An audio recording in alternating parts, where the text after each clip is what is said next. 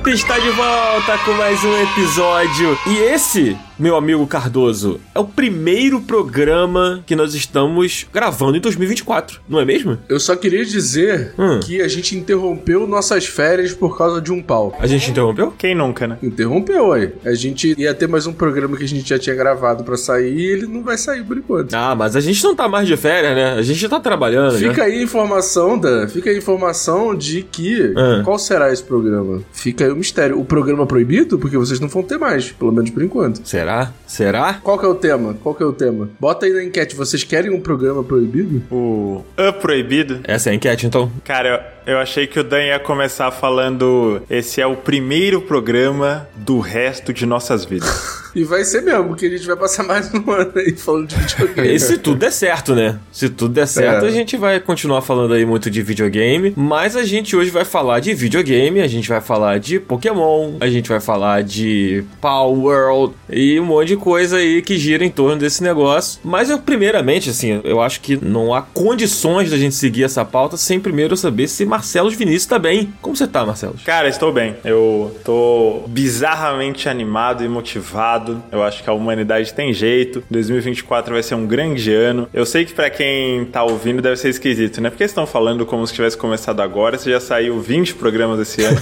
Mas é aquilo, né? A gente gravou gaveta, fomos curtir iate, uísque, cartas de baralho e agora estamos de volta com o espírito renovado. É, foi exatamente isso que a gente fez nas nossas férias. A gente curtiu bastante bastante iates e, e mansões. Cardoso, você Uba. curtiu muito as mansões nas suas férias, cara? Cara, eu curti. Eu, eu, voltei ao Brasil colonial durante as minhas férias, ou seja, viajei para Ouro Preto. Foi bem legal, foi bem divertido. Olha só que legal. Quem acompanhou meus stories viu que até o One Piece eu encontrei lá. Fica aí a informação. Mas foi legal, cara. Foi maneiro. Descansei e voltei a trabalhar no meu trabalho que não é Up. E tá uma correria do caralho. Então estamos aí, vivos. O ano de 2000 2024 já começou com jogos, né, cara? Já teve Prince of Persia aí. Verdade. Bem bom, bem bom. Vamos fazer programa sobre. Vamos fazer programa sobre. Algumas pessoas duvidaram desse jogo, mas eu sempre acreditei.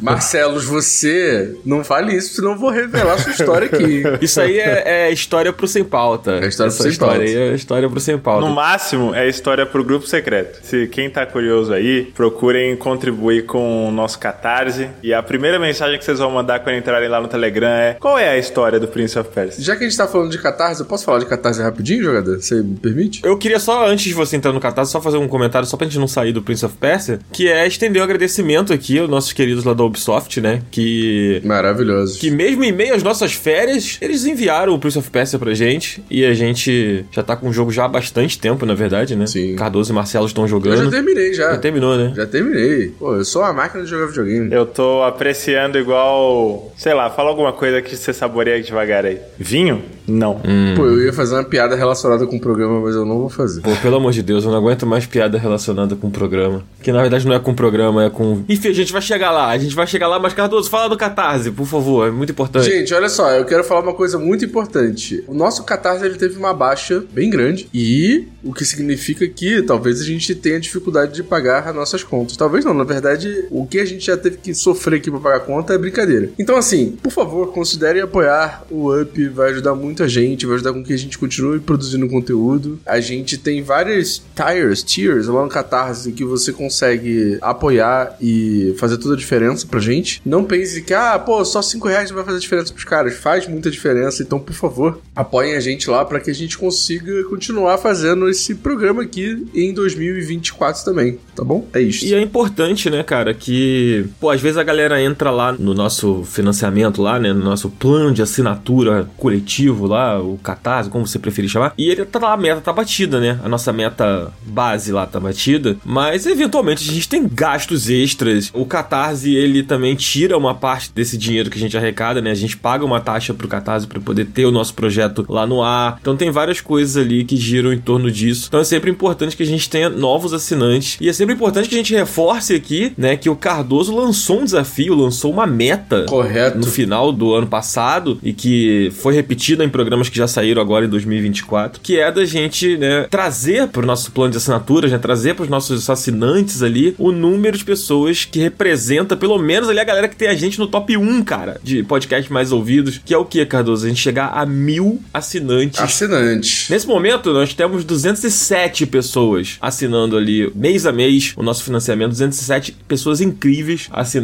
o nosso Catarse, mas a gente quer aumentar, a gente quer chamar você, cara, você que tá ouvindo aí, que adora o podcast, que ouve toda semana, que é o seu podcast predileto aí na sua plataforma de áudio. Então, cara, pô, a partir de 5 reais você ajuda a gente, cara. Pô, você não gosta da gente? Nunca então, pedi pô, nada. Por favor, ajuda a gente aí, galera. A gente nunca pediu. Que volta naquele argumento, né? Será que 5 reais faz diferença? É tipo a Genkidama do Dragon Ball. Se essas mil pessoas, aliás, vão trabalhar com 400, 500 que seja, cada uma derem 5 reais, a gente já, pô, aumenta em o quê? Pelo menos 50% a meta total, assim. É muita coisa. O Disc Up vira uma piada. Vira um bagulho superado já. Sim. Se a gente conseguir esse grande sonho, e não é difícil, hein? Vamos por mais. Exatamente. Então, vamos nessa. Agora vamos falar sobre o assunto, né? Vamos chamar a vinheta aí, vamos chamar o, o famoso tururu e depois a gente entra nesse papo aí, nessa polêmica, o assunto do momento, né, cara? Pega aquela música da Eliana, Pokémon, Pokémon, quanta emoção, Pokémon, Pokémon, não sei o que lá. Os abusadores sabem que é pra deixar essa parte do Marcelo escutando. né? Eu quero ouvir o resto da música, por favor, Marcelo. Você tava continuando. Como é que é o resto? Cara, eu agora eu só lembro do quanta emoção e a equipe Rocket derrotar. Não, ela não fala isso. Ou fala antes. Enfim. Acho que é desafiar. É. A equipe Rocket desafiar. Caralho. Seguimos. Mas essa música é maravilhosa. Clipe no trem, né? No metrô, sei lá, no ônibus. Que? É o clipe dessa música. Tem um clipe dessa música com a Eliana. Ah. E aí ela tá tipo num trem, sei lá, num metrô. Não sei, eu não lembro, mas tem uma cena assim e, cara, é Meu incrível, assim. A imagem mental que me vem é ela cantando no Sabadão Sertanejo. Meu Deus do céu. Mas vamos lá então.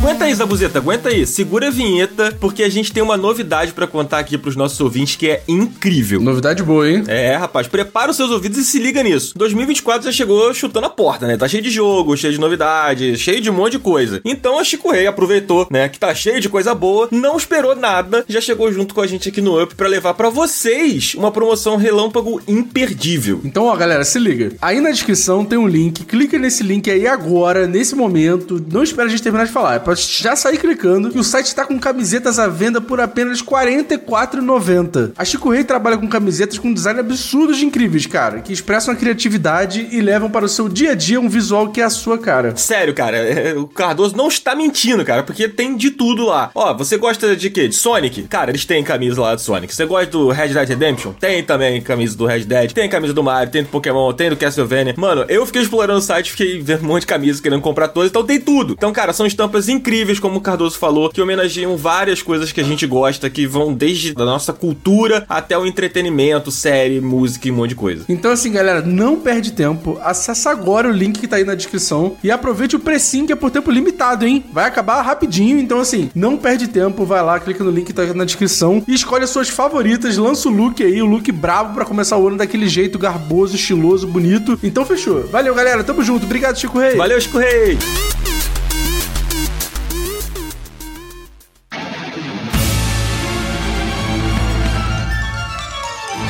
Bom, acho que se você, ouvinte, está acessando a rede mundial de computadores nos últimos dias, você muito provavelmente, né, principalmente se você gosta de videogame, acredito que se você está aqui ouvindo esse podcast você gosta, você muito provavelmente ouviu falar de um jogo chamado Power World, né, que é aí o, o assunto do momento, se você entrar no Twitter, as pessoas estão falando sobre isso, Pokémon tava outro dia lá no Strange Topics por conta das comparações e, sei lá, o seu criador de conteúdo favorito provavelmente está comentando sobre esse assunto ou já comentou sobre esse assunto em algum momento nos últimos dias e a gente também ia comentar aqui eventualmente, né, Cardoso, e, e entrar nesse assunto para poder debater várias coisas, porque várias pautas foram nascendo desse sucesso estrondoso que foi o lançamento do Power World. Mas antes de mais nada, eu acho que a gente tem que entender o que que é o Power World para quem tá ouvindo e não sabe, para quem não, não tá ligado, não jogou o jogo. O que que é esse jogo, cara? Cara, primeiramente, eu queria falar uma coisa aqui sobre bastidores, que eu não comentei com ninguém, na verdade. Mas, na verdade, esse jogo, Power World, ele me preocupou muito, cara, porque um amigo meu, um amigo próximo, assim, que gosta muito de Pokémon e tal, ele ficou obcecado, cara. Ele postava no Twitter todo dia tweets falando: Quem acha que esse jogo vai derrotar Pokémon e não sei o que? Pokémon é a maior franquia da história da humanidade. Vocês não vão fazer isso com o meu Pokémon e tal, não sei o que. E, cara, eu comecei a ficar preocupado com meu amigo, assim, porque ele não tirava o assunto do pau, né? Tipo, do seu Twitter, da sua vida e tal. Então eu acho que, assim, o Power World, ele já veio aí com uma função da gente olhar pra saúde mental dos nossos amigos e pensar, será que ele não precisa de ajuda para superar esse pau? Então fica aí essa indagação aí. Entendi. Entendeu? Tá tudo bem com seu amigo, assim? Já tá tudo certo? Eu imagino que sim. Tomara, eu espero que sim. Entendi. Parece saudável, né? Tá falante. Exatamente, exatamente. Fiquei preocupado, cara. Pô, o moleque só falava disso o dia inteiro, 24 horas por dia. Eu falei, caralho, realmente alguma coisa aconteceu aí. O moleque tá preocupado. Mas enfim, Power Worlds é um jogo de sobrevivência com elementos de Pokémon-like, que é você pegar uns bichinhos lá. Só que a ideia dele é ser muito mais um jogo de sobrevivência, que você cria sua base, você vai craftando item, e aí você vai melhorando sua base, e aí você vai escolhendo lá os paus pra trabalhar pra você. Aí daqui a pouco tem uma fábrica de não sei o que que o pau que faz. Então, tipo assim, ele é um jogo, pelo menos até onde eu joguei, que é muito, muito, muito focado em crafting, né? É, só pra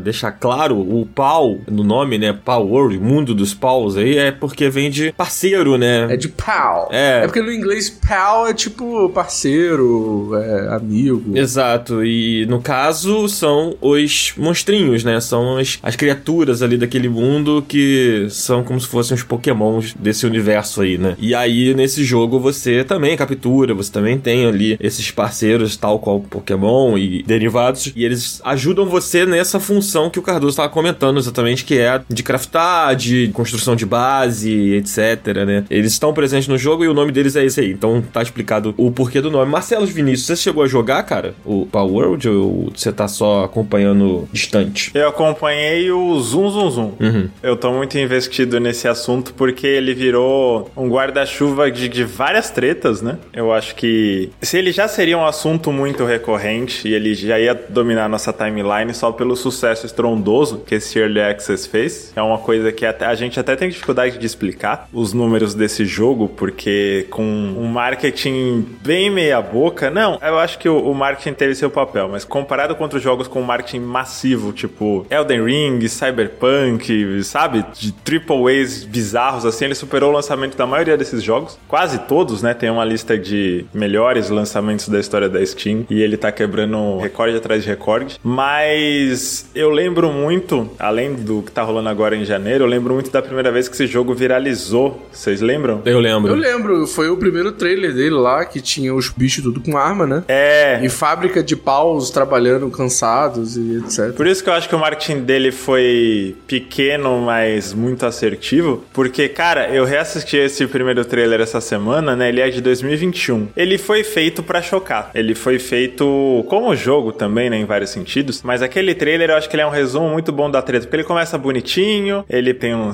esse sistema de crafting que tava falando, né? Uma coisa meio defenda sua base, parece que tem PVP pelo trailer. E aí tem os Pokémons, que não são Pokémons, mas tu pensa, ah, que legal. Misturaram, né, essa defenda sua base, essa sobrevivência com crafting com captura de Pokémon. Muito fofinho. E aí lá pela metade do trailer ele vira pra esse lance de bichos com armas e metralhadoras e pessoas descendo a porrada nos bichos. E eu acho que esse jogo ganhou muita atração pelo... Cara, não sei nem como chamar isso. É humor, mas acho que é mais choque, né? É, uma sátira, né? Ele satiriza um pouco a coisa do Pokémon ali, porque existe essa conversa, né? Ah, os treinadores de Pokémon não escravizam os Pokémons, né? Não sei o que, bota os Pokémons lá pra lutar por eles e não sei o que. Ele é quase como se fosse uma sátira mesmo de Pokémon, assim, né? E é curioso que quando veio esse anúncio, né, dos, entre aspas, Pokémons deles, né, com armas e tal, eu lembro que tinha aquele meme do Snorlax com a metralhadora, tá ligado?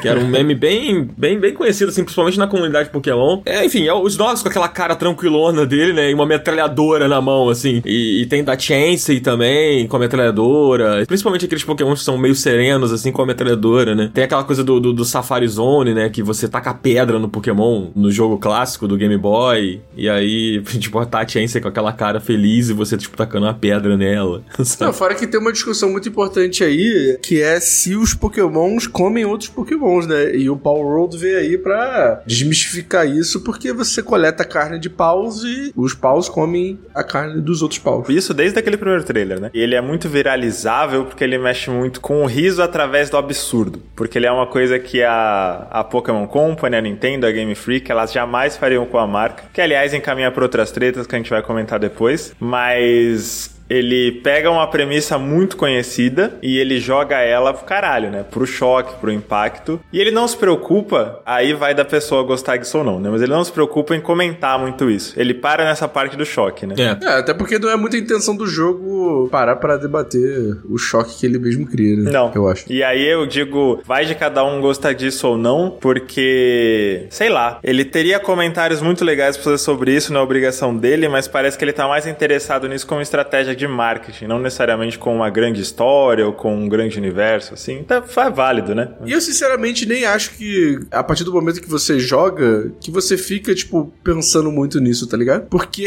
a raiz do jogo em si, a maneira como o jogo funciona, não tem nada a ver com Pokémon, tá ligado? É lógico, o marketing dele, a maneira como ele se porta e a maneira como ele foi vendido tem muito a ver com isso, mas quando você começa a jogar o jogo, você vê que é bem diferente. Por mais que o jogo, quando você joga, né, você vê que ele se descola, ele só existe por causa do Pokémon, né? Tipo assim, as pessoas só foram atrás porque as pessoas conhecem Pokémon, sabe? É muito difícil você descolar, você separar as coisas, sabe? Eu vejo ele muito como essa sátira que eu falei antes, assim, porque eu acho que ele funciona, ele pega as pessoas muito por isso, né? É curioso que o fã de Pokémon, assim, é, Marcelo comentou, né, que, pô, a Nintendo nunca, né, a Nintendo, a Pokémon Company, nunca, tipo, trataria os Pokémons, nunca expandiria esse lado da franquia, né, de tipo, pô, as pessoas comem os Isso, assim, já aconteceu no anime, de, tipo, você vê o Magikarpa, né, numa posição ali de comida, e aí as pessoas se perguntavam na época, mas nos jogos isso não é tão falado. E é curioso que o jogador comum de Pokémon, assim, o cara que é da comunidade de Pokémon, que joga, que gosta, ele trata até com um certo.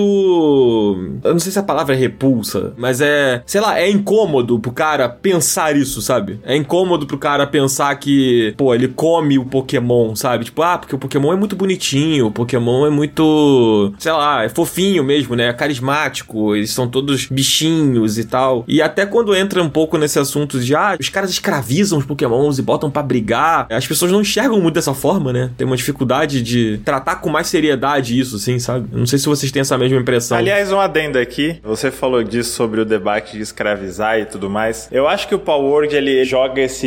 Ele nem joga esse debate, né? Ele brinca com isso e ele... É o que eu falei. A intenção dele é brincar com essa parada sem grandes pretensões. Eu acho que quem tá debatendo isso são os fãs de Pokémon que estão absurdados com o fato desse jogo existir. Mas tudo bem. É, tem os fãs e tem os veículos, né? Quem cobre videogames, eu, eu li pelo menos uns dois ou três artigos, como vocês falaram, né? O homem que mais lê artigos. E eu vi uns debates sobre Power Word, que aí entra, né? Quando você começa a ter uns debates mais cabeçudos, que o jogo não necessariamente propõe, a galera dá uma viajada. E eu, eu tenho mais preguiça dos debates do que do jogo em si. Mas eu vi uns textos tipo: Power Word entra em questões que Pokémon não teve coragem de entrar. Tipo, gente, É. Pokémon entrou nessas questões. Ele não chegou nas conclusões que vocês queriam. Mas tem um vilão chamado N que todo o argumento dele em 200 horas de jogo é basicamente esse: vamos libertar os Pokémon das Pokébolas, eles são escravizados, isso não é justo, etc. O fato dele ser o vilão do jogo já diz muito sobre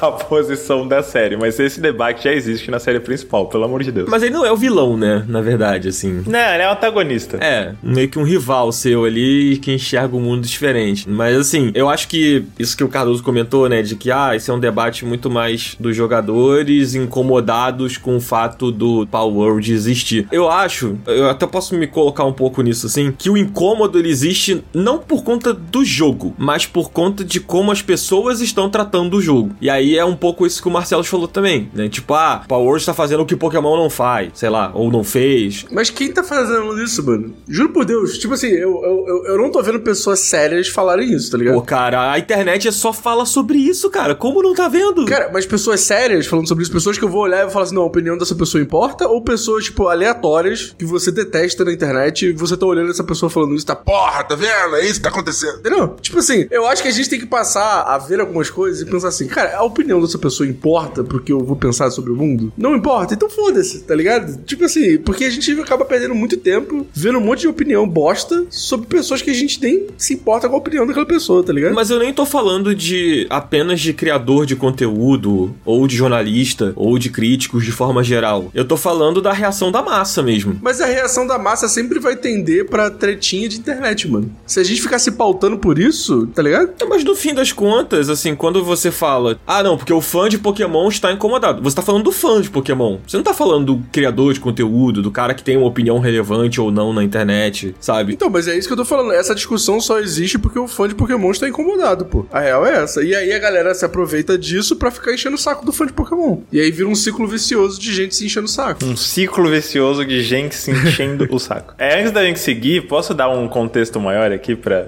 nossa estimada audiência? Esse Power World, que raios é de onde ele veio? Ele foi desenvolvido por uma empresa chamada Pocket Pair, um estúdio, né? Ele pode ser considerado um jogo independente. A própria Pocket Pair desenvolveu e está publicando ele com uma equipe bastante reduzida, que também levanta várias questões sobre esse jogo, né? Que a gente vai, ainda vai comentar. Essa empresa é de Shinagawa, Tóquio. É um estúdio japonês que não é o primeiro jogo, né? Esse é o segundo Early Access, né? Eles trabalharam um jogo chamado Craftopia. Eles já têm experiência com essas mecânicas de crafting. Eles dão uma polida maior nisso no, no Power World. E o jogo em si, ele é uma quimera de, de vários conceitos, né? Ele tem paraglider, tem mundo aberto, ele é um Breath of the Wild-like misturado com um jogo chamado Ark Survival Evolved, que é um jogo de sobrevivência onde você tem dinossauros como seus aliados, né? Parece muito, inclusive. É a mesma, a mesma pegada, a mesma vibe. É, demais, demais. Eles trocaram os dinossauros por pokémons, né? E também pega muito de mecânicas de sobrevivência que estão em um outro jogo chamado Rusk. Quando eu vi o trailer, a comparação mais imediata que veio na minha cabeça é Fortnite por motivos de popularidade, né? Mas ele é muito mais esse Ark com pokémons. É, ele é muito Minecraft, ele é muito Ark, ele, ele é muito jogos de Survivor, né, cara? Total, total. De, de crafting. E tem uma figura central nessa história que é o tanto o CEO quanto o produtor do jogo, que é um cidadão chamado Takuro Mizobe. Acho que é assim que se pronuncia. Que é uma figura, no mínimo, peculiar, né? Com uma série de declarações polêmicas. Acho que a postura dele e a visão dele da indústria de jogos e tal tá pautando muito as críticas que o jogo foi receber depois. Não sei se vocês têm essa percepção também. É, eu acho que, na verdade, os debates estão demorando a surgir, né? E as pessoas estão demorando a questionar certas coisas. Agora, na verdade, no momento que esse episódio está saindo, e talvez quando, sei lá, você ouvinte está ouvindo, provavelmente o debate já aflorou mais, porque são muitas matérias saindo sobre, questionando, as pessoas investigando se tem uso de inteligência artificial, se não tem. A gente vai entrar mais a fundo nisso um pouquinho mais pra frente, mas esse estúdio, né, por exemplo, que o Marcelos comentou, os caras têm histórico, né, de trabalhar com inteligência artificial em jogo e tal. Então, as pessoas estão revirando, né, cavando, indo atrás e vendo, pô, quem é esse cara responsável, quem são essas pessoas envolvidas, por que que as polêmicas estão surgindo agora? Evidentemente as polêmicas estão surgindo agora porque o jogo tá fazendo muito sucesso, né? Muita gente jogando, batendo um monte de recorde, o jogo tá no Game Pass, aí já saiu aí notícia falando que a Sony quer o jogo também no PlayStation, porque ele é um exclusivo em console, né? Ele só tá no Xbox, né? É, além do PC. Mas acho que a gente pode entrar um pouco mais, assim, pra entender esse fenômeno, né? Que tá acontecendo do jogo, dos memes em cima do jogo. É, só pra vocês entenderem o nível de fenômeno do jogo, é que assim, eles estão contabilizando só as cópias vendidas na Steam. Essa informação foi confirmada pelo nosso querido Geoff Keighley. E até então eles estão contando 7 milhões de cópias em 5 dias, vendidas só na Steam.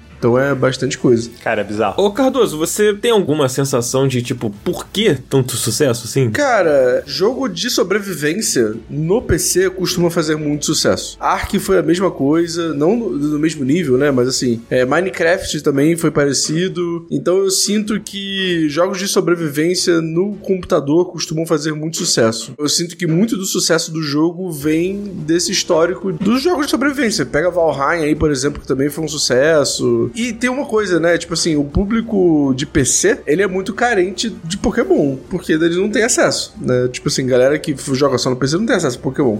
Então acho que tem esse fator aí também. Tem um fator zoeira e tem um fator, tipo assim, mods. Tipo, em menos de uma semana já tinha um mod com Pokémon no jogo, assim. Então eu acho que o público de PC é o público certo pra esse tipo de jogo, sabe? É, eu tenho a impressão de que é um misto de tudo isso, né? Que o Cardoso falou, concordo muito. E eu acho que o, esse fator que você comentou por último, da carência em relação ao Pokémon, isso não é inédito, né? A gente já teve outros, a gente vai chamar de Pokémon-like aqui, ou clone, ou como você quiser chamar, outros jogos que fizeram sucesso no início é, e que se inspiraram em Pokémon, né? Abertamente. Acho que um sucesso recente foi o Tenten, que foi um jogo que fazia, pega toda a proposta do Pokémon e transforma meio que no MMO, assim. E ele até chegou nos consoles depois, depois de, de, de Early Access e tal. É. E não é o primeiro também, né? Jogo que faz isso. É, e acho que tem um ponto aí também, muito importante, que é a crítica, é que assim, a gente criou um pouco a tendência e um pouco o discurso de que a Game Freak não se atualiza e de que Pokémon não anda pra frente e tal, assim, lógico, isso pode ser questionado. Enfim, esse debate é muito longo, eu acho que eu não quero entrar muito nele, assim. Mas eu sinto que o público geral tende a ver esses jogos com uma certa, tipo assim, ah, se a Game Freak não faz, alguém tem que fazer e aí a gente vai curtir, sabe? Eu sinto que vai um pouco daí também. Ficou um corredor aberto, né? Exato. Eu acho que as frustrações das pessoas a cada lançamento de Pokémon criaram um novo nicho de mercado. É basicamente isso. E vai pra várias direções. Existe um, um fantasma,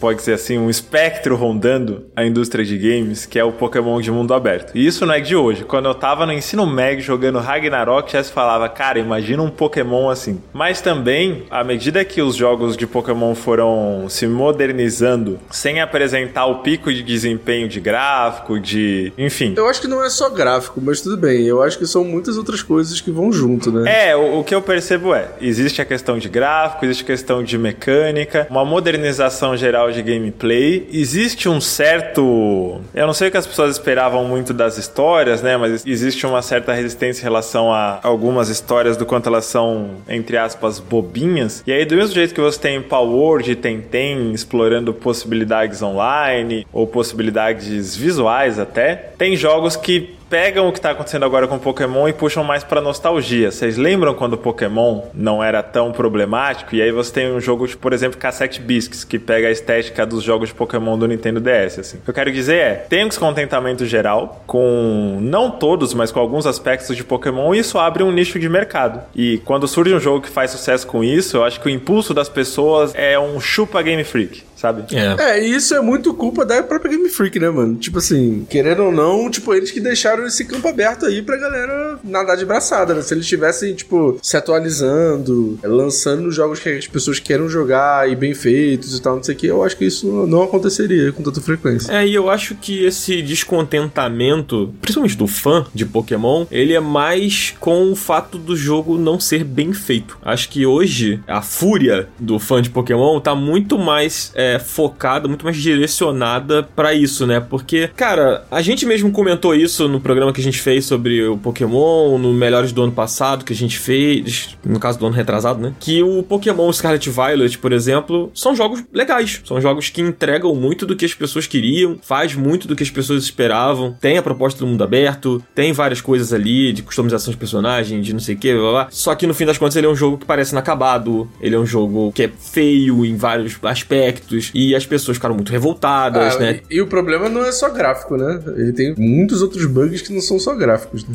É, otimização, né? O polimento da coisa. É isso, ele parece inacabado, né? Ele parece uma ótima ideia. Na maior parte do tempo ele funciona como um jogo que tem uma ótima ideia. E acho que por isso a gente joga e acaba conseguindo se divertir, né? Dependendo muito do perfil da pessoa. Tem gente que se incomoda muito quando tem um bug, tem gente que não se incomoda tanto e tal. Mas assim, é, é no geral, a galera que gostou e que se divertiu, eu falo até por mim, assim, é muito mais porque eu vejo ali a materialização de ideias que são isso que, que a gente tava falando agora, né? Do funk, tipo, porra, sempre imaginou um mundo aberto, sempre imaginou certas possibilidades que eu acho que tem ali no Scarlet Violet, mas não é bem feito. E aí sai um Power World da vida, né? Que parece muito mais bem acabado visualmente falando. É, ele ainda tá bem bugado, ele tá em Early Access ainda, né? Mas visualmente, quando você bate o olho assim, você não precisa nem estar jogando. Você bate o olho numa gameplay, sei lá, um BRKS Edu jogando no YouTube. Você entra ali e olha ele jogando, você fala: Caraca, esse jogo tá muito mais bem acabado do que Pokémon, sabe? A primeira impressão quando você olha assim, né? Aham. E acho que isso já é o combustível suficiente pra alimentar esse discurso de tipo. Lá, porra, Game Freak, não sei o que. Vocês têm muito mais dinheiro. Vocês têm não sei o que, a maior franquia do entretenimento. Não tá mentindo, não tá mentindo. Não dá pra falar que eles estão mentindo. Cara, porra. tem duas frentes aí, né? Eu sou a pessoa, pra desespero de muita gente, eu sou a pessoa que tem que já ver o lado bom das coisas, né? Eu gosto de analisar, sei lá, arte, estética, a estrutura do game design, essas palhaçadas toda, mas do ponto de vista do crítico, assim. E eu vejo coisas muito valiosas em, em Pokémon Scarlet Violet nesse sentido. Só que tem um outro lado, que é muito válido também, que é o lado do público geral, do ponto de vista de consumidor. Que a pessoa vê o quanto que ela pagou, não só o quanto que ela pagou, ela vê o quanto que ela pagou, mas o quanto que aquela franquia, aquela empresa tem de grana. E aí, pô, o que eu mais vejo, não é um argumento muito bom, mas é uma coisa que você vê muito assim, né? A pessoa põe uma foto de Pokémon, do lado põe uma foto de Genshin Impact e fala: Esse aqui, 60 dólares. Esse aqui, de graça. Cadê o governo que não vê isso? Sabe esse tipo de coisa? É válido a, a frustração, né? Não é, não é o meu ponto de vista na hora que eu vou falar de, de jogos, porque, sei lá, eu sou um sommelier de jogos eletrônicos, sou um grande profissional da indústria. Sommelier de jogos merdas, né? É isso que eu dizer, mais ou menos. Mas é, é muito válida a frustração do público por esse lado do consumidor, porque é uma lógica simples e que funciona e que tem tração, né? Tipo, por que, que eu pago 60 dólares num jogo e ele me entrega uma montanha que parece de Nintendo 64 e eu posso pegar Honkai Genshin Impact de graça e o bagulho é nível Breath of the Wild, assim. Cara, mas sabe o bagulho que me fode né, nessa história toda? É porque eu acho que as pessoas tendem a minimizar o quão Pokémon é trilionário na hora de falar dos jogos, tá ligado? Porque a galera passa um pano, tipo assim, ah, é quase aquele meme que a gente sempre brinca de que a Game Freak é indie,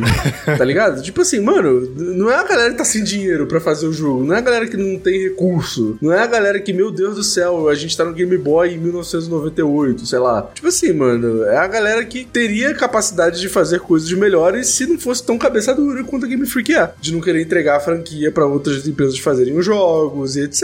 Então, assim, eu acho que eu entendo o fã, eu entendo a pessoa que ama a parada e que vai jogar tudo e vai achar maravilhoso, vai achar que Scarlet Violet é realização de um sonho muito antigo e tal, não sei o quê, mas assim, a gente tem que olhar para as coisas friamente e entender que, cara, porra, se é uma empresa trilionária fazendo essa merda que eu estou vendo aqui na minha frente, porra, a gente tem que criticar, mano. A gente tem que olhar e falar, pô, mano, tem alguma coisa errada aqui, tá ligado? Não é como se eles estivessem oferecendo essa porra de graça, tá ligado? As pessoas estão pagando pra isso aqui, sacou? Pokémon virou refém de si mesmo, né? Tem uma questão de cronograma aí, que é o tamanho da marca de Era o que eu Pokémon. ia falar agora. Né? Então, corta daí. É, tipo assim, cara, não tem como eu falar que o Carlos tá errado. Porra, é uma marca milionária. Milionária não, bilionária. E, pô, o cara que tá indignado, mano, tem que se indignar mesmo, sabe? Ele não gostou, achou uma merda. Pô, mano, vai lá e reclama. Pede teu dinheiro de volta. Pede o reembolso da Nintendo. Muita gente fez isso, né? No Scarlet Violet. Cara, nem traduzir a porra do jogo eles traduzem, pô. É isso que é foda, tá ligado? Tipo assim, a montanha,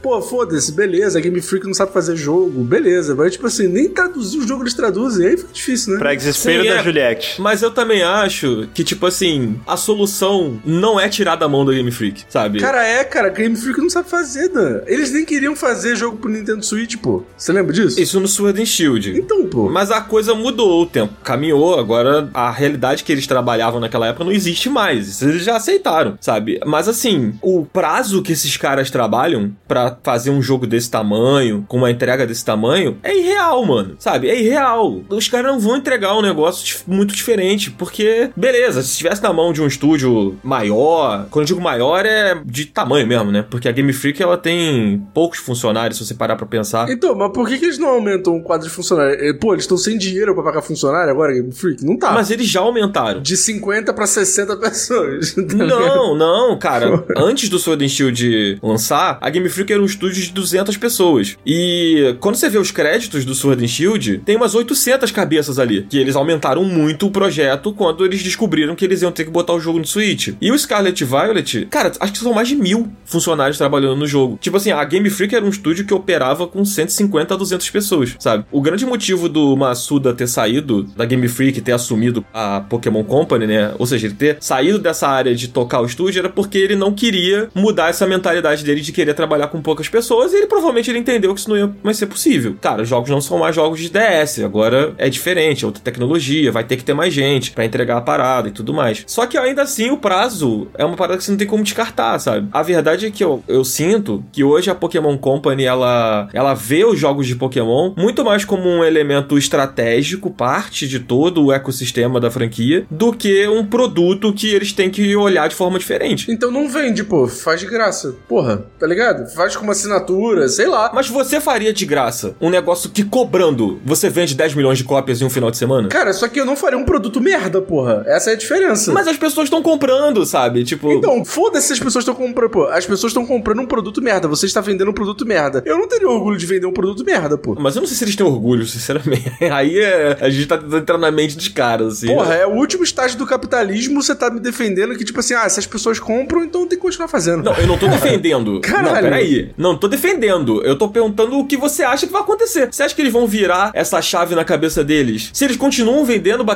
recorde a cada jogo que sai? Então, mas aí a gente chega no ponto da nossa pauta. É, a gente tá vendo um jogo aí que não é um jogo hiper bem finalizado, ele tá em Early Access, é que tá vendendo 7 milhões de cópias só em uma plataforma. E em 5 dias. Quanto o Scarlet Violet vendeu? 20 milhões de cópias? Do tamanho do Pokémon? Entendeu?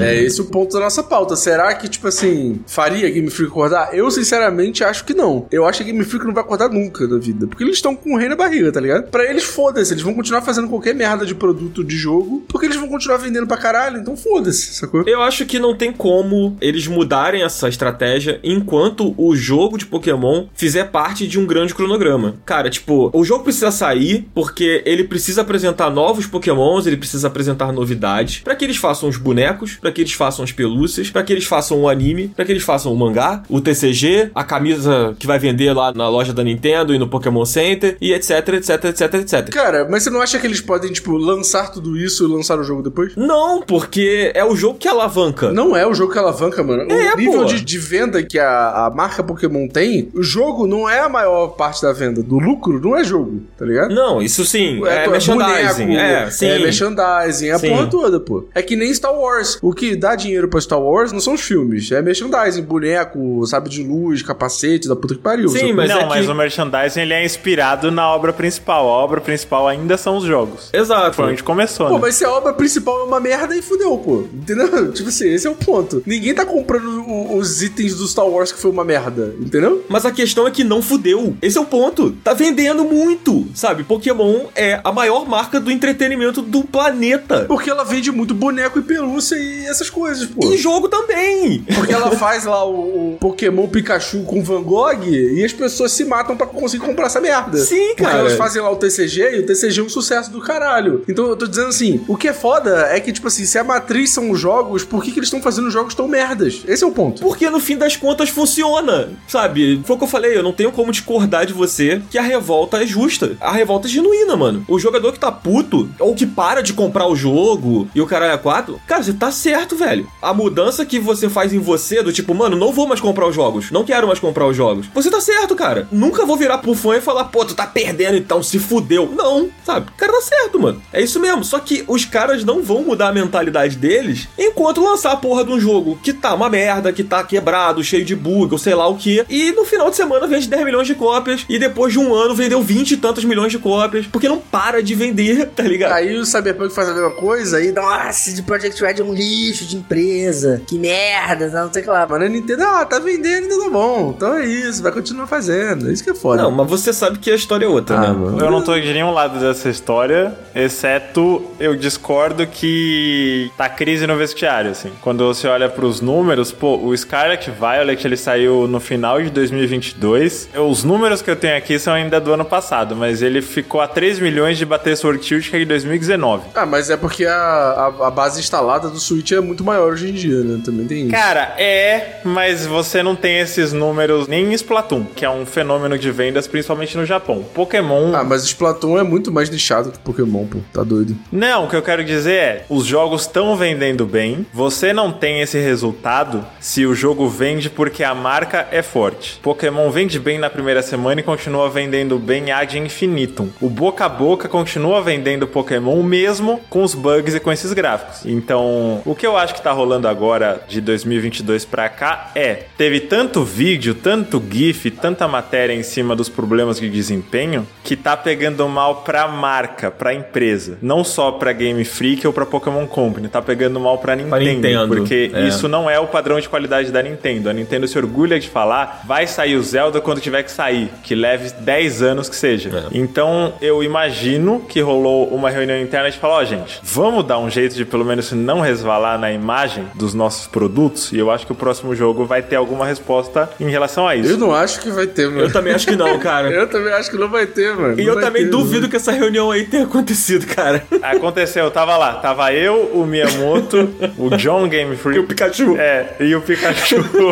Não, e detalhe, mano. Se alguma reunião aconteceu, foram dos advogados da Nintendo pensando quem é que eles vão processar aí. Com certeza. É. Aí entra uma grande decepção minha, que volta pra nossa pauta principal. Pô, se você me chamar no, no recreio, eu sou a pessoa que sempre vai relativizar, ainda mais no Brasil, as questões de pirataria. Eu sempre vou defender a comunidade modder, a comunidade independente, fangame. Eu amo tudo isso. Dito isso, eu tô muito decepcionado que ninguém processou essa porra de Power Word lá no primeiro trailer. Que ninguém derrubou esse jogo na, na origem. Cadê a. Olha aí, tá vendo? Você é parte do problema, porra. Não deixa as pessoas fazerem o bagulho, aí quer ficar engolindo o Game Freak fazendo jogo merda a vida inteira. É Não, falo, Não, mas calma aí, mas pera aí, mas pera aí. Tem um abismo entre as acusações em cima do Power World e as acusações em cima de qualquer outro jogo que se inspira em Pokémon. É, eu não acho essa prática predatória de proteção de direito autoral boa, longe disso. Eu amo, por exemplo, o que a SEGA faz, que é pegar uma galera que tá fazendo um fangame e falar, ô, vem fazer isso com estrutura, vem fazer isso com dinheiro, vamos lançar esse bagulho direito. Isso eu acho ideal. O que eu acho tosco é tipo, e aí, vocês vão atrás do cara que tá fazendo um jogo no, no quarto dele pra distribuir em fórum, e vocês não vão atrás de um jogo que tá lucrando com 7 milhões de vendas? Então, mas é porque eles não. Ninguém esperava por isso também, né? É. Então, só que o, o fangame também não ia ser esse sucesso todo. O que eu quero dizer é dois pesos, duas medidas, né? Agora que estão saindo essas denúncias em relação a plágio, a suposto uso de inteligência artificial, e agora que tá doendo no bolso, talvez eles façam alguma coisa. Mas. Mas não tá doendo no bolso, esse que é o ponto. É, tipo não- assim, também os, acho que ca- os não. caras não vão se doer, mano. Os caras vão cagar pra isso e vão no máximo derrubar modders, essas coisas. Tem um milhão de clones de Pokémon. Ainda digo outra coisa, cara. As pessoas que se importam com inteligência artificial é a gente. Agora, tipo assim, as empresas estão cagando pra essa porra. Tu acha que no, no primeiro momento em que a Game Freak, que a Pokémon e etc. quiser usar é, inteligência artificial pra alguma coisa, eles vão usar. É, o capitalismo ele vai seguir pra essa porra aí mesmo, sacou? E eu não tô achando isso bonito, eu acho uma merda. Só que, porra, Cara, é o que os caras vão fazer. eu sinto que não. Eu não acho que todos os estúdios vão aderir. Eu não falei isso. Eu não falei Não, isso. você disse que a tendência é que, tipo, que o momento que tiver que usar, vai usar. É, o momento, é momento- se for pra usar, vai usar. Eu não acho que isso vai acontecer.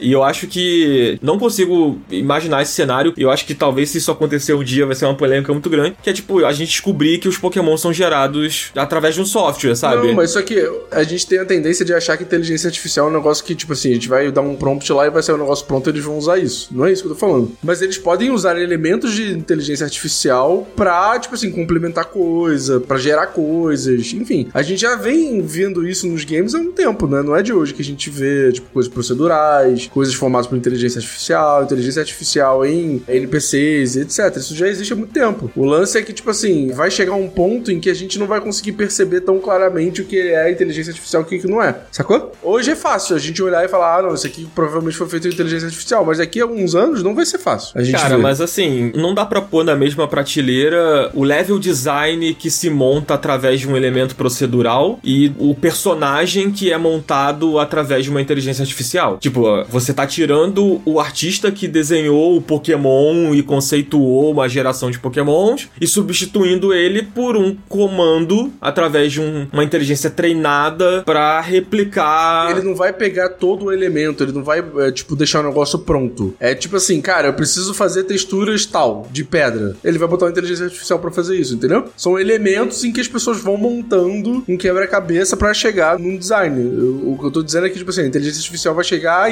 Eu acho que esse tipo de uso vai ser mais comum. Não tô falando que o cara vai falar de escrever lá, quero uma geração de Pokémon com 100, não sei o que lá, variados. E aí o cara vai botar isso no jogo. Não é isso que eu tô falando, tá ligado? É, Eu, eu sinto que a coisa vai caminhar até um certo ponto técnico ali pra alguma coisa assim, mas o debate em cima do Power Word não é isso, né? Eu acho que a gente pode até explicar melhor aqui, até pra quem tá ouvindo. É, lembrando que a gente tá fazendo esse programa no calor do momento e que não foi confirmado ainda se o jogo usa inteligência artificial pro design dos personagens ou não. Então fica essa É, informação. o que tá acontecendo são pessoas investigando, e aí, por consequência, os grandes portais estão cobrindo né, essas supostas denúncias e etc. Acho que o Marcelos até tá bem por dentro disso, né, cara? Sobre essa polêmica, sobre ah, as threads que pessoas estão fazendo, tipo, meio que desmontando o, o design dos spawns para poder enxergar, tipo, pô, aqui é como se eles fossem Frankensteinzinhos, assim, né? Que essas coisas que IA monta, né? É É, exatamente isso que eu tô falando, tá ligado? Que, tipo, não necessariamente vai ser o design inteiro, mas talvez, tipo, elementos que formam o, o Pokémon, o pau, sei lá. Pô, mas eu acho péssimo, mano, isso. Tipo assim, se for esse o destino, sabe? Eu acho que tem que remar muito contra, mano. Mas eu não tô falando que a gente não tem que remar contra, Dan. Eu tô falando só que, tipo, isso vai acontecer, pô. É a mesma coisa você falando que o Pokémon vai vender pra caralho mesmo sendo um jogo merda, pô. Você não tá defendendo. É isso que eu tô falando, cara. Pô, não é difícil de entender. Não, eu tô entendendo. Eu só não acho que isso vai ser naturalizado desse jeito por todos os estúdios, por todos os jogos, assim. Eu não boto isso como uma coisa escrita em pedra. Tipo assim, vai acontecer. Mas sabe? eu não tô falando que isso tá escrito em pedra. Eu tô falando que a tendência é que isso aconteça. Pode ser que a tendência mude? Pode ser que a tendência mude. Vai depender de muitas coisas. Só que é é uma tendência, pô, de mercado. Tem um caminho aí que acho que o Power Word vai ser importante nesse processo. Só dando pra galera uma timeline aqui, quarta-feira, dia 24, que rolou até aqui. O jogo foi lançado em Early Access na última sexta. De imediato, já dava pra ver isso pelos trailers, né? Mas acho que quando o jogo saiu, ganhou uma popularidade maior e começaram a falar mais sobre isso. De imediato, identificaram semelhanças muito óbvias, bem escancaradas de alguns designs de monstros e começaram no Twitter a fazer essas comparações. De começo era só, ah, isso daqui tá muito parecido. E aí você pega, por exemplo, um Pokémon que é tem a cabeça igual a da Meganium, você tem outro que é o mesmo corpo do Shaymin, você tem vários modelos, né, vários designs que são pedaços. Tipo, esse é a cabeça de um, é a perna de outro, é o rabo daquele outro. É, tem uns que é, tipo, muito copiado, mano. Tipo, tem uns que é, tipo, É, sei muito. lá, o Arcanine, sei lá, é igualzinho. É escancarado, É tem uns igualzinho, que é mano. surreal. A assim. Lapras é, é escancarado. Qual que é aquele Pokémon que é tipo uma bruxa? Como é que é o nome desse Pokémon? Mismajos? Sei lá, uma que é tipo uma bruxa de fogo. Ah, é a pré-evolução, Misdrevos. É, é, pode ser. Não sei se é esse que você tá falando. Mano, é igualzinho, pô. É, é, é ridículo, é ridículo. ah, não, você tá falando do Delphox. É, É, isso, isso, isso. isso. Mano, é ridículo, é igualzinho, pô. É igualzinho. O Deus Sudai também é a mesma paleta de cores, inclusive. E aí a galera ficou identificando essas paradas, né? Começaram a surgir tracks no Twitter fazendo a engenharia reversa. Ó, esse aqui Aham. é visivelmente tal Pokémon misturado com tal Pokémon, a paleta de cores de tal Pokémon. Beleza. Eu tô vendo mais isso do que inteligência artificial. Não, vou chegar lá. Não tem provas, mas que começou a rolar.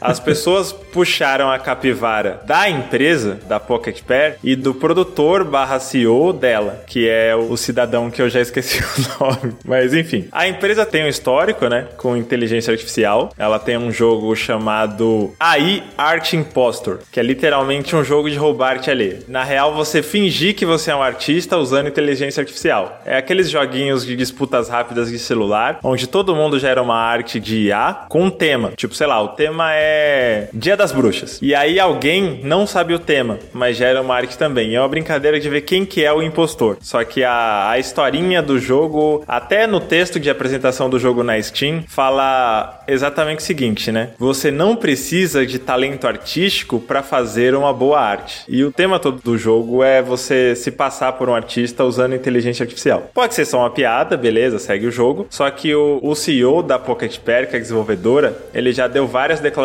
nesse sentido. De por que, que você precisa? A IA veio pra ficar, ah, vamos usar essa porra, isso não diminui em nada que a gente não tem talento, que nossos artistas não são muito bons, mas tem que usar essa merda assim. Isso prova que o Paul Word montou os designs com inteligência artificial? Não. Mas você fica com uma pulga atrás da orelha. Você puxa o histórico dos caras e você vê o design dos bichos, você fala, velho, tá esquisito. Foi pra aí que esse debate foi, entende? A gente tá vivendo um momento que essa discussão em cima de designs feitos através de IA ainda tá muito quente e ainda estão entendendo a parada, né? Tipo aquele processo coletivo dos caras contra o Mid Journey, por exemplo, sabe? Aquele bot, né? Que você dá uns comandos e ele monta artes ali que são inspiradas em outras artes, de outros artistas, né? Você bota lá, sei lá, por exemplo, ah, eu quero ver Mbappé versus Messi como se fosse o Van Gogh pintando um quadro deprimido. E aí ele vai botar lá essa imagem com um traço semelhante ao do Van Gogh, não sei o que, não sei o Que que. exemplo específico, hein? Parabéns. É, mas é porque o Mid Journey ele permite uma coisa muito específica, né? E faz uma parada muito convincente ali de que, tipo, cara, isso aqui foi criado do zero mesmo, sabe? E na verdade ele é uma mescla de muitas coisas e, tipo, eu sinto que o caso do Power World, até pela conexão lá atrás com Pokémon, facilita que você enxergue o problema, enquanto um Mid Journey da vida ou tantos outros aplicativos que fazem o mesmo processo de, tipo, juntar fragmentos de outros artistas pra entregar uma, uma peça de arte gerada automaticamente ali de forma digital, é mais difícil, né? Então, assim, os caras começaram a demorar pra perceber, caralho, a minha arte foi usada aqui. Caralho, o meu quadro que eu pintei foi usado aqui no Mid Journey. Alguém treinou essa inteligência artificial com a minha ilustração. Então, tipo, como eu processo esses caras, sabe? Isso é crime, isso não é? Como é que faz essa porra? É. E o Pokémon, ele tá passos à frente, porque esse debate já existe em outras paradas, sabe? Então agora as pessoas estão olhando e, e sabem como acusar, sabem como enxergar a parada que pode vir a ser um problema, né? Tipo assim, não tá nada aprovado ainda, novamente, como o Cardoso falou. A gente entra no que o Cardoso estava falando antes, sobre a possibilidade disso virar tendência ou não. No momento que a gente tá, é uma brecha legal onde a empresa pode usar uma ferramenta de inteligência artificial e essa ferramenta pode ser treinada com conteúdo que tem direitos autorais, mas usar a ferramenta não infringe direitos autorais, entende? Essa é a brecha legal que pode caminhar para uma direção onde você regulamenta e tem que ter, sei lá, tipo uma caixa preta que você abre e você fala que que treinou essa ferramenta. E se você pega coisas ali que tem direitos autorais de outras empresas, tem uns pokémons da Game Freak, aí isso vira infringir direito autoral. A gente não tá nesse estágio, mas talvez essa Não. treta do Power Word, de outras coisas, até de texto escrito, talvez encaminhe pra isso num futuro próximo. Eu tenho essa esperança? Tenho. Eu acredito que vai acontecer? Não. Mas a luta ainda não tá perdida. É, não, e tipo assim, paralelo a esse debate e a essa polêmica de Power World versus Pokémon, etc, etc, é, tá acontecendo, e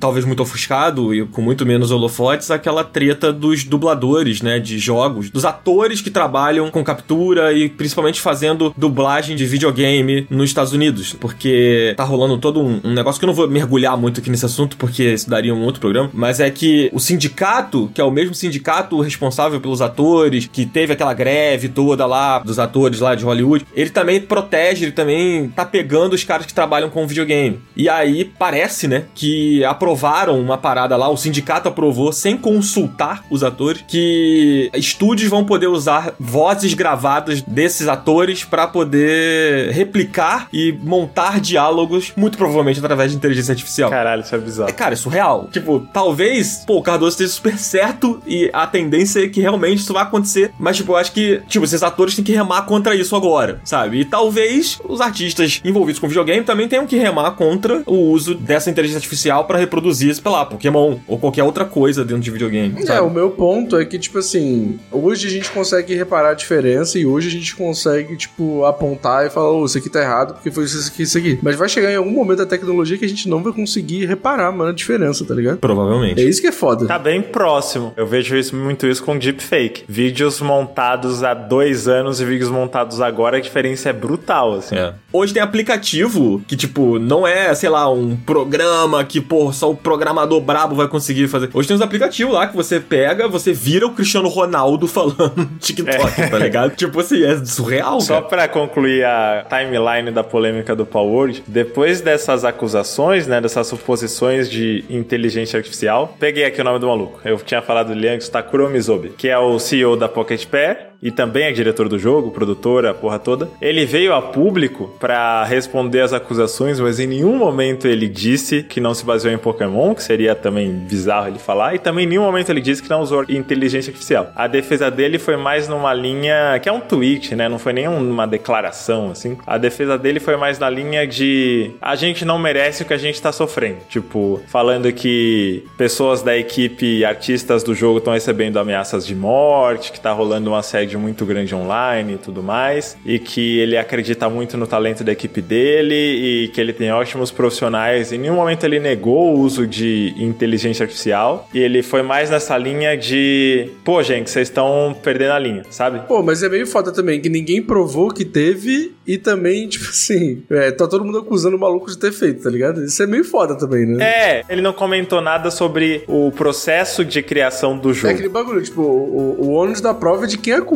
Se estão acusando ele de usar inteligência artificial e ninguém tá provando, não é o cara que tem que se defender de que não usou, entendeu? Não, sim, com certeza. O que eu quero dizer é que a defesa dele nem comenta esse ponto. A defesa dele é, gente, aqui tem seres humanos. Parem com essa porra. Foi mais nessa linha. Aham. O que aconteceu de lá pra cá? O debate da, da inteligência artificial ficou meio em stand-by, porque entrou uma outra polêmica em relação aos modelos poligonais, aos assets do jogo. Começaram a comparar os modelos dos Com supostamente, né? Porque também eu não vi ninguém tirando a prova real disso, né? Mas supostamente os modelos de Scarlet Violet. Tipo, a pessoa poderia ter criado um outro modelo e comparado. Mas eu acho que, pelo tamanho que essa história tomou, eu tô presumindo que é verdade. E você joga, compara as proporções, o posicionamento dos polígonos e tudo mais. E tem muita coisa que tem diferenças muito sutis, assim. Tipo você pegar o asset, fazer algumas mudanças, tipo, copia, mas não faz igual, sabe? Os caras riparam os modelos, Marcelos, pra poder É. comparar. Não, tem um que é, tipo, sei lá, o Lucario é idêntico, pô. Tipo assim, eles claramente copiaram muitos modelos do Pokémon pra fazer os paus. Sim, né? Isso, sim. pra mim, já tá muito claro. Só, só vou sugerir aqui pra galera que tá ouvindo, que não tá visualizando isso, que talvez não tenha passado por isso na internet. Tem um arroba no Twitter que, bom, talvez esse arroba já tenha apagado esse tweet hoje, quando você tá ouvindo esse programa, que é o Biofrog, tipo B-Y-O Frog, de sapo. E ele postou uma thread, assim, mostrando esses vídeos que a galera ripou, assim. E, cara, é, é absurdo.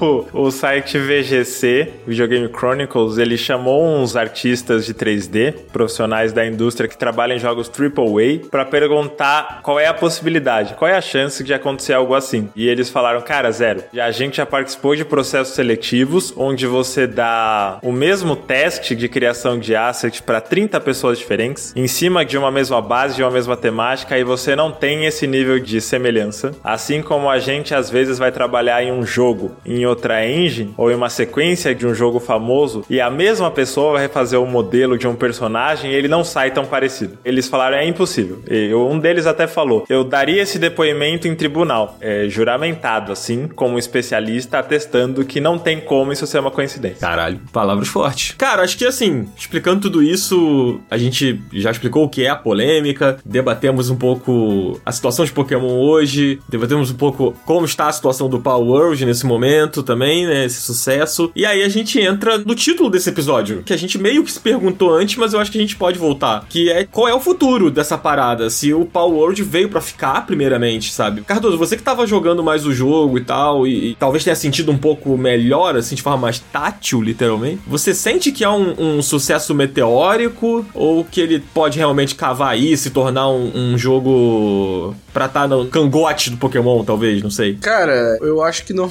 Eu acho que é um jogo que vai atender um público muito específico, que é o público que gosta de Survivor. Não acho que ele vai bater em Pokémon, não acho que é, a Game Freak tá assustada e etc. Nada disso, porque eles são jogos muito diferentes, são propostas muito diferentes, são públicos diferentes. Então, assim, eu acho que é muito fácil a gente fazer a comparação justamente porque tem uns bichinhos lá e tal, não sei o quê. Mas se você parar pra jogar o jogo, você vê que não tem nada a ver uma coisa com a outra, tá ligado? Então, fãs de Pokémon, fiquem tranquilos, porque vocês não vão ter dor de cabeça. Pokémon não vai acabar por causa de Power. Pô, mas eu sinceramente acho que não existe fã de Pokémon que esteja com esse medo, cara. Esse não é um pensamento, eu acho. Ah, mas os caras são meio chatos, né? Porque os caras não estão com medo, mas ficam, tipo, fazendo um milhão de threads reclamando que o Power World copiou, não sei o que, né? Ah, mas aí é normal, né, cara? Tipo, sei lá, você gosta muito de uma coisa e aí surge um, um negócio copiando na cara dura e aí você vai ficar incomodado e você vai reclamar na internet, porque a internet é pra essa porra, todo mundo tá aí pra reclamar, entendeu? Eu sinto que virou uma parada, tipo assim, eu tenho que defender meu Pokémon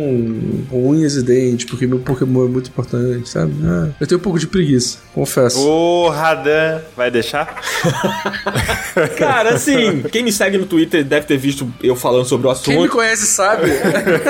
Não, não, quem me segue no Twitter deve ter visto alguns tweets meus falando sobre o assunto. E na verdade, os meus tweets nem eram com a intenção de defender o Pokémon. Olha, eu não falei em nenhum momento que era o Dan, hein? Ó, ele que tá se entregando aqui. Não, o Marcelo falou, vai deixar? Então, assim, é, é- Na verdade, eu nem me sinto atacado, porque eu sinto que a galera não tá nessa posição de medo do Power O World. meu ponto não é medo. É que eu sinto, assim, que, cara, uma coisa que acontece muito na internet, que é um fenômeno natural, é muita gente com opinião merda, assim, tipo, e que às vezes não manja muito sobre determinados assuntos e tá lá disparando opinião. A gente tem um monte de opinião merda aqui, a gente tá fazendo podcast, pô, acontece, isso é normal. Enfim, às vezes a gente, quando dá uma opinião merda sobre uma coisa que a gente não entende, a gente até pede desculpa, né? Sabe? Tipo assim, pô, cara, não sabia disso aqui, não entendi, sabe? Agora, na internet não existe pedido de desculpa, nas redes sociais, né? O cara, ele simplesmente, ele, ele cria uma verdade sobre uma coisa e, por vezes, o, discurso é esse, é tipo, ah, Pokémon está decadente, sabe? Tipo, porque os caras de Violet é uma merda. Mano, Pokémon não está decadente, sabe é? Tipo, você pode achar uma merda, mas não tá, sabe? Então, tipo assim, essa parada de que, ah, o Power vai tomar o terreno, não sei o quê. Não, isso não existe, pô, isso não existe. Mano, isso não existe, mano. Sabe? Cara, Pokémon tem aí quase 30 anos de vida, sabe? É uma marca muito bem sucedida, não é à toa. Mas eu acho que é- foi aquela coisa que a gente conversou. Toda essa discussão e todo esse debate mostra só, tipo assim, que existem pontos a melhorar no Pokémon que as pessoas sentem falta. Ponto. É muito bom você falar isso, cara. É porque eu acho que essa conclusão não veio agora. Não, não veio, não é de agora. Só que eu, eu acho que isso reaflora a discussão. Esse que é o ponto, tá Mas ligado? eu acho que toda vez que sai. Cara, saiu Xenoblade 3, essa discussão voltou. Saiu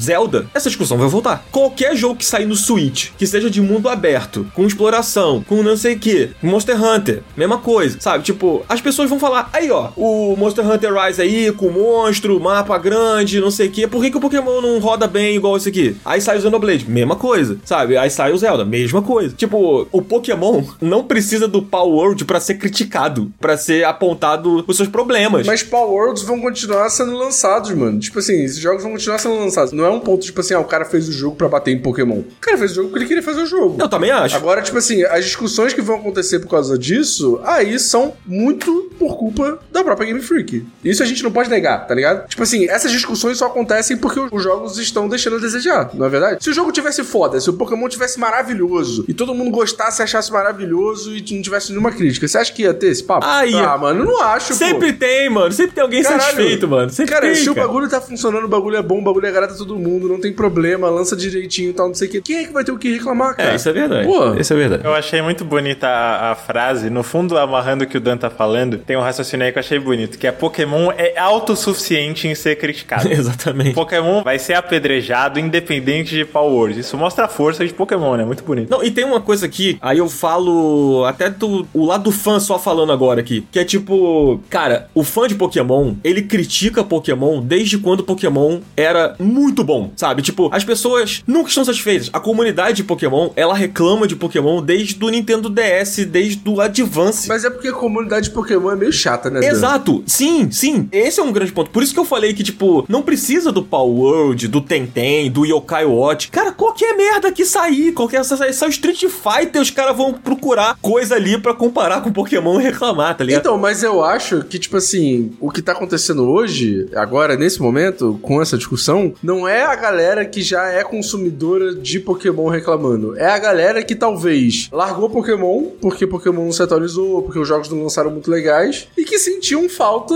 principalmente pelo sucesso do PC, são pessoas que são carentes de Pokémon. Ou que não tiveram oportunidade, ou que não viam, tipo, uma evolução na série, jogando um jogo que eles acham que remete a alguma coisa de Pokémon. Então, tipo assim, eu acho que o ponto não é o fã de Pokémon dessa vez. O ponto é a galera que deixou de ser fã. Ou que já foi fã em algum momento. Sacou? Mas eu também acho que o fã antigo de Pokémon, que dropou Pokémon, ou seja lá o que for, pelo motivo que seja, ele não vai achar no Power World o elemento pra matar essa saudade. Talvez inicialmente, né? Ele não vai achar em lugar nenhum. Ele não vai achar em lugar nenhum. Esse é o ponto. Só que, tipo assim, alguns elementos de que o Power World faz remetem a essa discussão, tipo assim, pô, Pokémon não evolui, pô, Pokémon não anda pra frente, entendeu? Eu acho que o ponto é esse. Tipo, não quer dizer que ele vai jogar o jogo e vai se sentir contemplado e não sei o É. que. Não é isso. Até porque, por experiência própria, quando você começa a jogar o jogo, você entende que não tem nada a ver com Pokémon. É. Nada a ver com Pokémon. Cara, eu joguei muito pouco e, tipo, o iniciozinho do jogo ali é- me lembra muito mais o Zelda do que o Pokémon. Ah, eles fazem uma sátira. Eles fazem uma sátira, a, a. Zelda, porra. É ridículo. É engraçado até. Mas eu acho que o ponto é esse. Tipo assim, a partir do momento que você joga, você entende que não tem nada a ver. Mas, tipo assim, eu acho que vai- ele vai atingir as pessoas que gostam desse tipo de jogo, tá ligado? De jogo de survival e tal, não sei o quê. Porque pensando nessa mecânica, ele é um jogo que é ok, interessante. Mas eu acho que a discussão é: as pessoas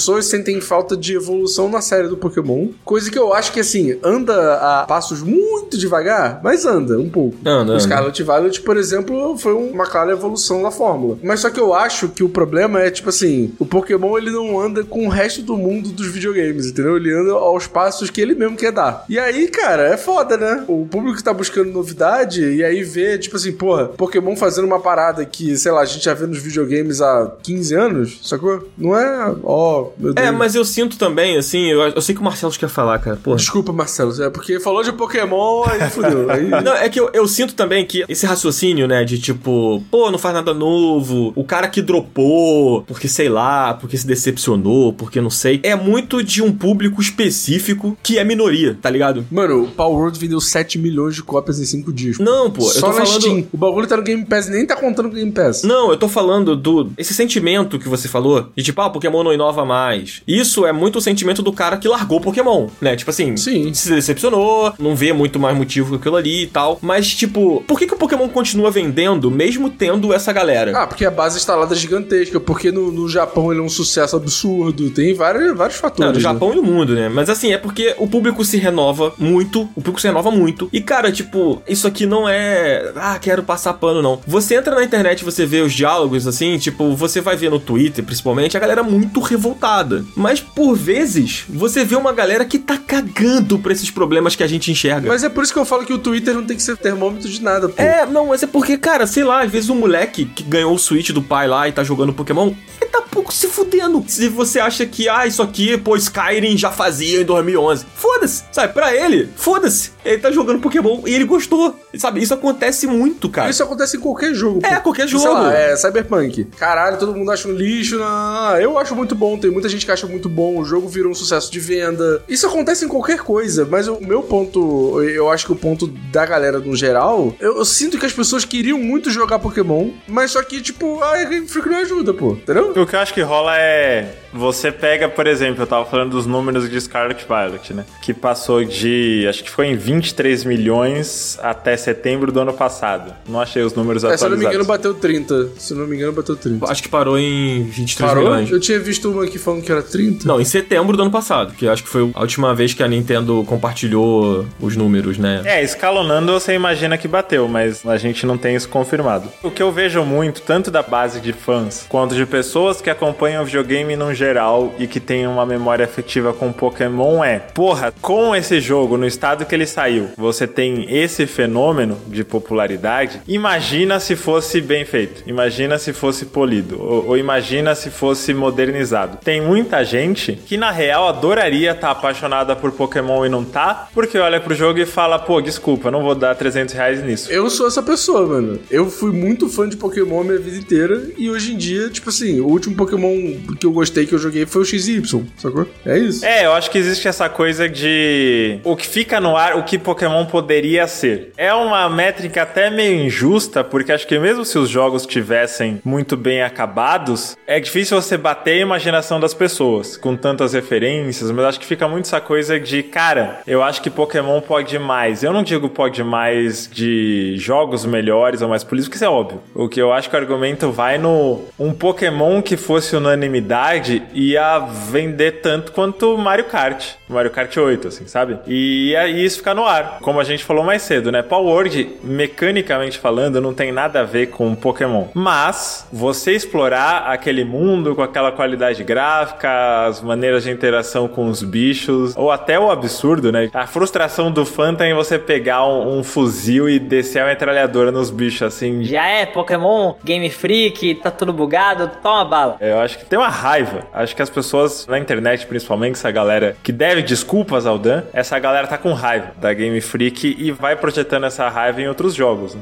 Eu tenho essa sensação. Eu acho que o início ali da popularidade do, do Power que no caso começou antes dele lançar, né? Foi quando houve o anúncio e tal, virou meme, a galera comentando muito, veio baseado nisso aí que você tá falando, sabe? Tipo, a galera que é revoltada, que acha um absurdo o Pokémon ser o que é hoje, ser vendido como é hoje e, tipo. É isso aí mesmo, vamos metralhar tudo, é- eu acho que é muito isso, cara, sinceramente. E assim. aí eu vou fazer uma previsão aqui. Lança aí. Eu acho muito provável, no estado que as coisas estão, tanto que o jogo tá vendendo, eu acho muito provável, se a Nintendo, a Pokémon Company quiserem, que esse Early Access vai ser derrubado. Que Você isso, acha? cara? Por que, cara? Cara, é muito, muito provável. Legalmente falando. Eu vi entrevistas, vi gente depondo sobre isso. Se a Nintendo quiser e se ela conseguir comprovar, eu não entro nem no mérito de, de inteligência artificial ou de referência. Porque tem muito jogo muito parecido com Pokémon que, cara, uma coisa é você se se inspirar em outro jogo fosse proibido, a indústria de games não existia. Mas. Não, e é até porque, tipo assim, inteligência artificial não é o tipo de coisa que legalmente derruba alguém, né? Porque não existe jurisdição pra isso hoje, né? Não, não, justamente não. Mas pro plágio, sim, né? Mas É, pro plágio, não, sim. plágio sim. O que existe é pro plágio, e eu vi um advogado, esqueci em que site foi, mas uma entrevista nesse sentido, falando que esses ASICs, aqui a gente tava falando dos modelos poligonais terem sido chupinhados, né, remodelados em cima de, de referências que já existem, isso tem, tem valor legal. E o que pode acontecer, e eu acho que se a Game Freak quiser, ela é grande, a Nintendo principalmente, é grande o suficiente para fazer isso acontecer, é derrubar o Early Access e a Pocket Pair ser obrigada a refazer esses assets para colocar no ar de novo. Mas você não acha que isso pode ser muito ruim pra imagem da Nintendo, tendo em vista que o jogo é muito popular? Acho, mas derrubar fangame também é muito ruim pra imagem dela. Existe uma diferença entre fangame e o Power Wars, né? Tipo. Aí é um efeito rebote, né, que você tá prevendo, assim. Eu acho que, tipo, a Nintendo não se importa se a galera vai ficar puta. E eu acho que isso ia ser ótimo pro Power. Pô, o jogo não precisa disso, mano. O jogo vendeu, porra, já 8 milhões de cópias em nenhuma semana, pô. Então, mas eu acho que se vira uma guerra, assim, sabe? Quando o jogo voltasse, caso isso acontecesse, né? Fosse exatamente isso aí, eu acho que a galera ia, tipo,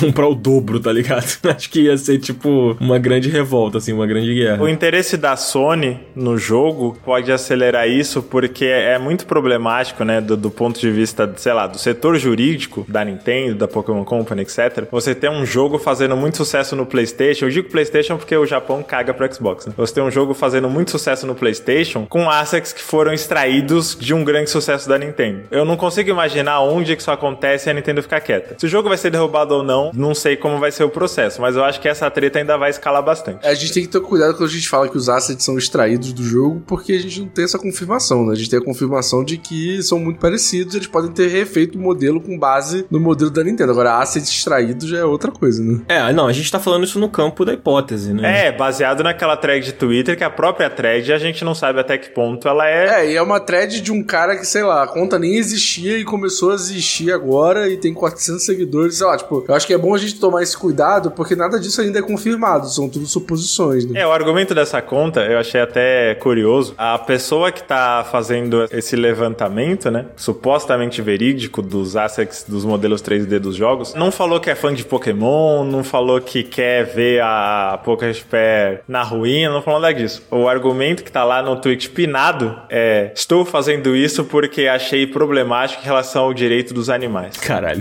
é, eu, eu achei, achei pitoresco. Curioso, curioso. É, acho que é isso, né, gente? Acho que vamos ficar aí com essa previsão do Marcelos, vamos esperar se esse assunto vai ter novos capítulos, assim, e aí quem sabe a gente não faz um outro programa sobre isso, ou eventualmente a gente volta a comentar sobre esse assunto. Mas eu quero saber de quem tá ouvindo, cara. Quero saber de você aí, ouvinte, o que, que você acha disso tudo? Você acha que Power Word é problemático? Você acha que pode realmente ter toda essa questão aí por trás? Você acha que Power Word vai durar? Será que fica aí? Será que é momentâneo? Você odeia Pokémon? Você ama Pokémon? Você ama o Cardoso? Fala aí nos comentários, cara. Cara, depois desse episódio que eu vou ser odiado é brincadeira. Aliás, fica aí o pedido pra nossa comunidade. Vamos fazer um desculpaço. O Dan falou que as pessoas não pedem desculpas na internet. Se você ouviu esse episódio até o final, vai nas postagens dele e sobe a hashtag Desculpa Dan. Mas por quê? Desculpa, underline, Dan. Desculpa, Dan. Mas por que, que as pessoas vão pedir desculpa pra mim? Não entendi. Você falou, não, a galera fala várias merda aí de Pokémon e na internet ninguém pede desculpas, então a gente vai organizar um, um desculpaço. Entendi, entendi, entendi. Tá Ao bom. invés de comentar se o Power Roads vai ser bom, se vai ser ruim, só comenta assim, desculpa, Dan. Tá bom. Vamos fazer uma pindica? Pode ser. Vai lá tu então, Cadu. Tu, tu me respondeu. Não, pô, né? tu que puxou? Não, que puxou, pô, começa ah. aí, fica à vontade aí, pô. Faço questão Não, de. é, não, você não. botou todo mundo na berlinda, agora tu começa. Não, não, não, eu quero ouvir, eu quero ouvir você. Eu, eu gosto de ouvir sua voz. Pra mim é um prazer ouvir você indicando uma coisa. Tá bom, eu quero indicar Power Road. Mentira. Eu quero indicar o filme é, Assassino da Lua das Flores, é isso? Que é um filme do Scorsese com Leonardo DiCaprio, Robert De Niro, Brandon Fraser e uh, várias pessoas pica. É um filme excelente, ele tá na Apple TV Plus. E, cara, é Scorsese, né? Quem não gosta de Scorsese é completamente maluco. Exatamente. Boa indicação, eu não vi ainda, cara. Tô doido pra assistir, inclusive. E você, Marcelo, o que que tu tem pra indicar, cara? Cara, eu vou na linha filmes também. Eu quero indicar um filme chamado Monster. Não sei se vocês ouviram falar desse. Ele é de um diretor japonês. O nome original do filme é Kaibutsu e é de um diretor chamado Hirokazu Korida. Eu fui num cinema sábado. Ele tá em poucas salas aqui em São Paulo. Não deve ficar muito tempo também, mas daqui a pouco deve cair em streaming. E véi, o bagulho é sublime, sublime, sublime. Eu acho que ele levaria Oscar de filme estrangeiro se o Japão tivesse inscrito esse. Não foi inscrito. Apostaram em outro filme que não, não foi pra frente. Mas, mano, é transcendental. A premissa básica é que tem uma mãe, tipo, viúva, que tem um filho que tá na escola, né? Chegando na puberdade, né? Perto de 10, 11 anos. Esse filho começa a ter uns comportamentos esquisitos. E esses comportamentos esquisitos são atribuídos a um professor novo que tá na escola. E ela vai investigar qual é, por que que isso tá acontecendo. Isso é o básico. Ele vai pra várias outras direções daí que eu acho que quanto menos as pessoas souberem, melhor. Mas, mano, eu fiquei feliz, fiquei triste, chorei, fiquei esperançoso. É, é surreal, é surreal. Pô, eu tô doido pra ver esse filme. Eu posso indicar outra coisa também? É porque, como eu não tive tempo, eu indiquei a primeira coisa que veio na minha cabeça, mas tinha outra coisa que eu queria indicar também. Vai lá. Queria indicar Godzilla Minus One, filme aí do Deus Lagarto, que é simplesmente maravilhoso, perfeito. Uma obra de arte. Eu entrei pra ver um filme de monstro e eu vi uma obra-prima na minha frente. Nossa, é absurdo mesmo. É eu. É isso. Vocês tinham ouvido falar desse Monster? Eu já tinha ouvido falar. Eu tinha ouvido falar. Tá na minha lista de filmes pra assistir. Os dois que vocês falaram. Os três, na verdade. que vocês falaram. Tá na minha lista. O Daniel nunca viu o filme, ele espera a gente. Olha só que bonitinho. Ele espera a gente dar a dica pra ele poder assistir. Tá vendo só? Eu sou uma pessoa que confia muito no- nas indicações de vocês. O Godzilla, na verdade, eu queria muito ter visto no cinema, só que infelizmente, perto da minha casa só tinha dublado, eu queria ver ele legendado, acabou que eu não consegui, aí ele saiu daqui, aí eu, eu- enfim, perdi. O bonde passou. Pô, é muito absurdo, mano. É maravilhoso. Legal. Cara, eu vou indicar um jogo, olha só. Pokémon Scarlet Violet. Ah, não. Poderia ser, mas não. É, eu vou indicar um jogo chamado Another Code Recollection, que é um jogo que saiu aí no dia 19 de janeiro pra Nintendo Switch e ele é um- uma coletânea, né? São dois remakes de jogos do Nintendo DS e que agora foram aí reimaginados pela Arc System, né? Que é a galera lá do Guilty Gear e tal. E cara, eles fizeram um trabalho muito fino nesses remakes. é, são jogos que passaram um pouco despercebidos, assim. O primeiro jogo saiu no Ocidente, no DS e tal. É um, um- um jogo até que algumas pessoas que gostam desse estilo point and click, né? Jogos de investigação com puzzles e não sei o que, até conhecem. Mas o segundo jogo nunca tinha saído no Ocidente. Então, essa é uma oportunidade muito legal de você jogar a continuação do Another Code e jogar o primeiro Another Code agora com esses visuais repaginados. E, cara, é um remake realmente muito retrabalhado, assim. Ele era um jogo com elementos side-scrolling, né? Com aquela vibe até meio Ghost Trick, né? Aquele jogo que o Marcelos gosta muito e indicou no ano passado aqui, a gente fez programa sobre. E agora ele mudou, cara. Ele é um jogo em terceira pessoa ali, com elementos de adventure, com exploração. Eles realmente refizeram o jogo. É, agora ele tem dublagem, a dublagem é muito bem feita, assim, traz um carisma muito grande pra protagonista, que é uma personagem bem carismática. E eu tô jogando e tô achando muito legal, cara. É um jogo, assim, pra quem curte essa vibe meio visual novel barra adventure, point and click, com muitos puzzles, ele é um jogo inteligente, muito legal. É uma joia do DS, assim, que muita gente não apreciou, né? Até muita gente que gosta desse tipo de jogo acabou não apreciando. E agora no Switch é, é legal a Nintendo olhar pra esses jogos, né? Principalmente porque a Sing, que é o estúdio que fez o Another Code, ele não existe mais. É um estúdio que faliu lá no, em 2010, mais ou menos. E aí a Nintendo não só botou dinheiro pro remake acontecer, né? Que, desses jogos meio obscuros, como recontrataram os caras da Sing e eles trabalharam junto com o pessoal da Arc System, assim. Então é muito legal. Tipo, o designer original, os ilustradores, né? Que fizeram o conceito da personagem, voltaram aí pra participar do remake. Então é bem legal. Pra quem gosta, fica aí a indicação. Ô, Dan, Fala aí. você diria que pra fazer esse remake eles escreveram outro código? Jesus amado. Certamente, certamente sim. Bom, acho que é isso, né? Acho que ficamos aqui. Tem mais alguma coisa? Esqueci? Eu acho que não. Tem os agradecimentos. Ah, porra, importante. Marcelo, faça aí as honras. Agradecimento especial da nossa comunidade aqui para Luciano da Silva Andrade, Breno Bezerra Blum. Pô, Blum é um nome com uma sonoridade muito massa, né? É bonito. E Caio Oríquio. Caio Oríquio, que pra quem vai nos comentários do Spotify, ele é o anti-Starboy, né? Ele é, ele é a pessoa que adora introduções longas e sempre traz comentários muito pertinentes sobre as introduções do programa. Exatamente. E o que essas três pessoas têm de muito especial? Essas pessoas assinam o Up, cara. E por isso a gente tá aqui fazer esse agradecimento muito caloroso a vocês, a todo mundo que apoia, a todo mundo que ouve. Mas quem ouve e não apoia, por favor, apoie. Assine lá o nosso financiamento coletivo. A gente vai ficando por aqui. Semana que vem a gente volta, 10 horas da manhã. Toda quarta-feira, 10 da manhã, tem episódio novo. E de vez em quando saem outros episódios aí. Se você assina, tem mais episódios pra ouvir. Se você não assina, vai lá assinar pra poder ouvir também. Então, semana que vem a gente volta. Valeu, Cardoso, Marcelo. Tamo junto. Tchau! Valeu, tchau. Até breve.